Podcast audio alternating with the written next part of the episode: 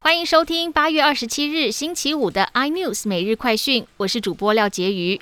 本土疫情迎来好消息，国内今天再度加零，另外新增七例境外移入病例和一例死亡。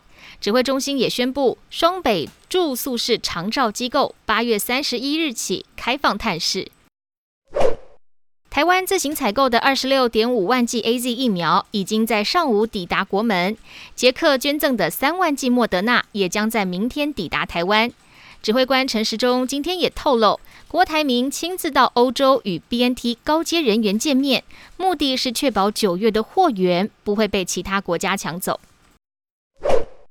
餐饮集团八方云集将在八月三十日至九月一日进行公开申购程序，申购价格为一百五十五元。以八方云集二十六日在新贵收盘价格一百八十一元计算，抽中一张相当于账上现赚两万六千元。在台湾落地已经二十六年的迪士尼频道，二十七日无预警宣布将于明年一月一日关台，终止在台湾的营运。迪士尼发表声明，表示将继续透过影音串流平台 Disney Plus 为广大的台湾消费者提供儿童节目。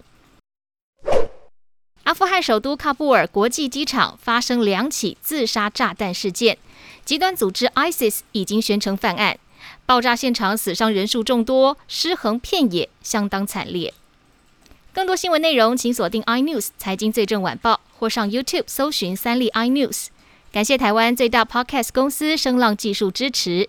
您也可以在 Google、Apple、Spotify、KKBox 收听到最新的 iNews 每日快讯。